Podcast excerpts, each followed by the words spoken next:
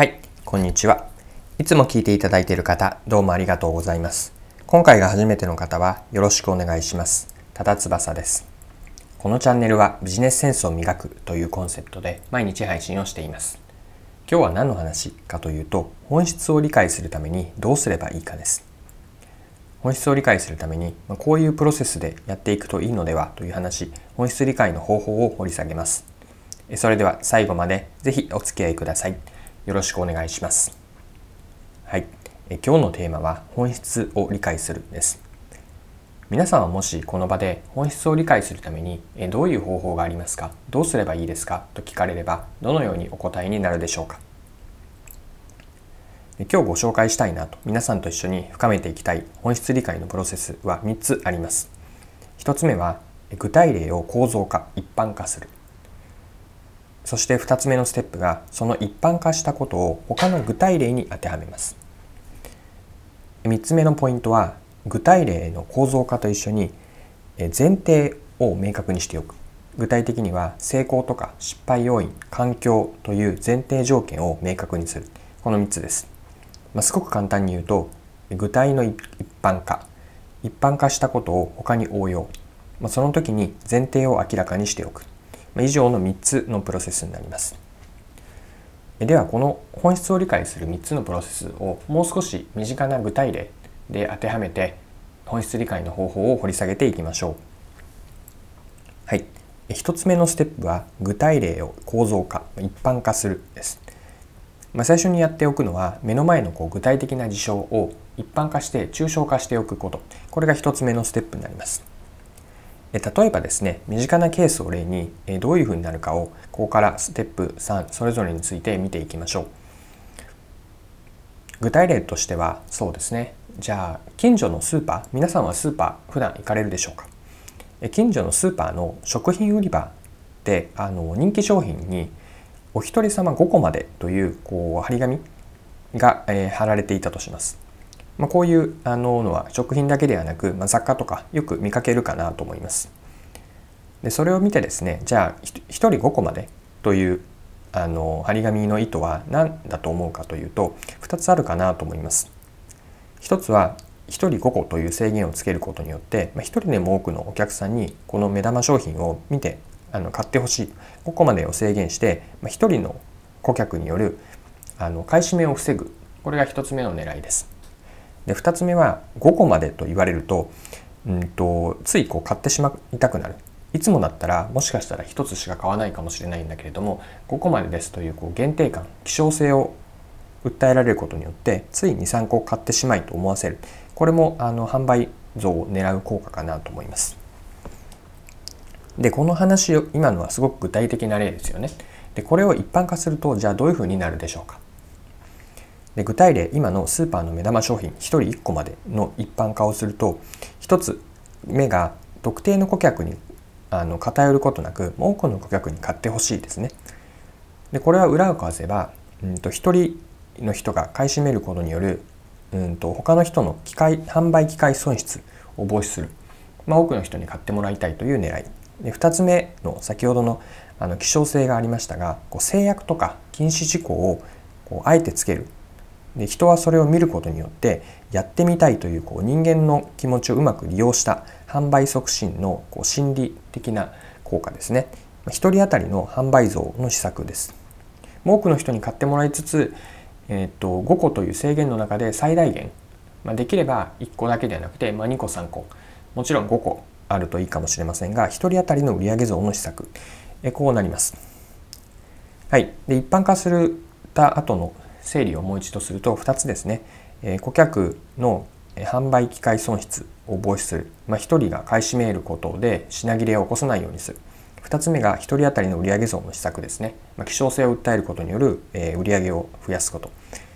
でここまでがステップ2まで見てみた。まず具体例を見てそれを、え具体例を一般化しました。ここがステップ1ですね。ではステップ2に入っていきましょう。ステップ2何だったでしょうか？ステップ2は今の一般化したことを他の具体例に当てはめるですね。でここであの今のスーパーの事例というのは一般化できているので例えば仕事あなたのお仕事にも応用ができるかなと思います。まあ何かあの仕事で募集をする、うん、例えば社内であの新規のプロジェク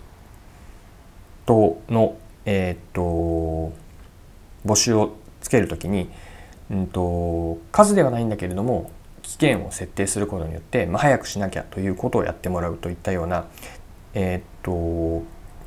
食品以外のことにも、えー、応用できます。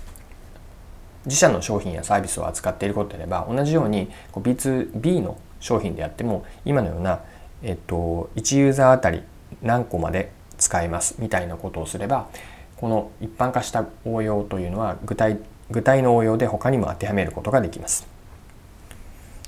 はい。で、えっと、ステップじゃあ3、3つ目は何だったかというと、前提条件の明確化です。で前提条件の明確化で補足があるんですけれども、これはあの今回の本質を理解するための、ま注意点になるんですね。で今までのプロセスというのは具体を構造化一般化して他のことに応用するというのはもう一度具体に落とすことなんです。でこの時に注意が必要なのは前提条件の明確化なんです。えというのは前提が違えば一旦抽象化した一般化したことを他に応用する時にその時に前提が違えば必ずしもうまく機能しないっていうことがあるんですね。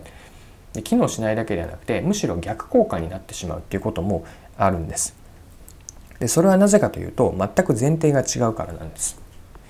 で先ほどのじゃあスーパーの例お一人様5個までの例に